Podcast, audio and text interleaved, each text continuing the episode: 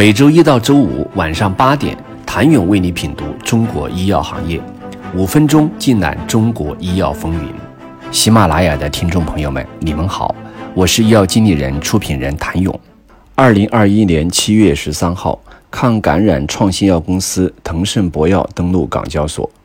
作为抗感染这一稀缺赛道的明星公司，腾盛博药从诞生那一天。就因亮眼的团队和资本的加持而备受市场关注。如今，公司已建立起覆盖全球最重要的几个传染病药物研发管线，涵盖了从临床前到临床阶段的项目，聚焦乙肝的功能性治愈和艾滋病的同类首创联合疗法。更值得一提的是，中国第一款新冠治疗药物也极大可能在该公司诞生。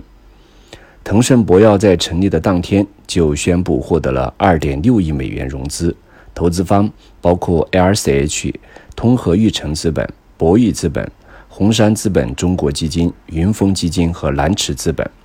因为豪华的投资阵容而引发了市场的强烈关注。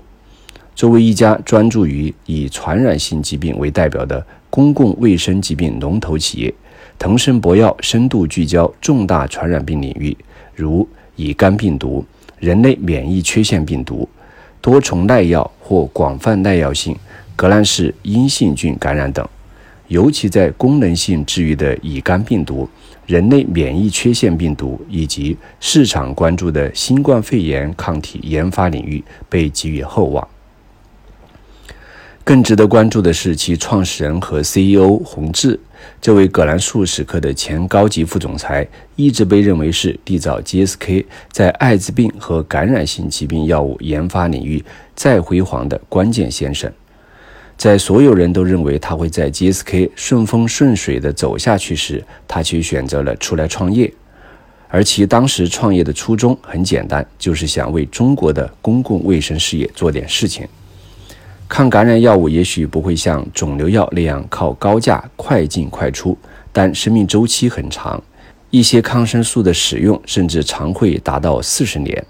就这样，沿着抗感染这一稀缺赛道，这家名为腾盛博药的公司正式起航。正因为对中国公共卫生事业的共同愿景，公司很快建立起一个能打硬仗的明星团队。二零二零年九月。前吉利德全球副总裁、中国区总经理罗永庆宣布加入腾盛博药，担任总裁及大中华区总经理，全面负责公司的大中华区业务发展与运营。这一消息的传出，再次刷新市场对这家公司的认知。在吉利德中国任职期间，罗永庆曾帮助公司三年上市八款创新药，助其顺利完成从零到一的转变。如此有分量的人才入主，无疑为腾盛博药未来的商业化打开想象空间。罗永庆坦言，在他之前，洪志已经带领腾盛博药完成从零到一的积累，而他的加入，则是希望替腾盛博药实现从一到十的转变。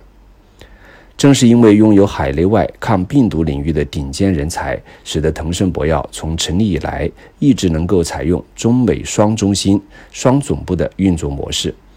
两个中心的合作逻辑是基于中国团队对患者的洞察和调研，由美国团队负责公司自研项目的早期全球开发，并建立和维持与项目受益方的合作。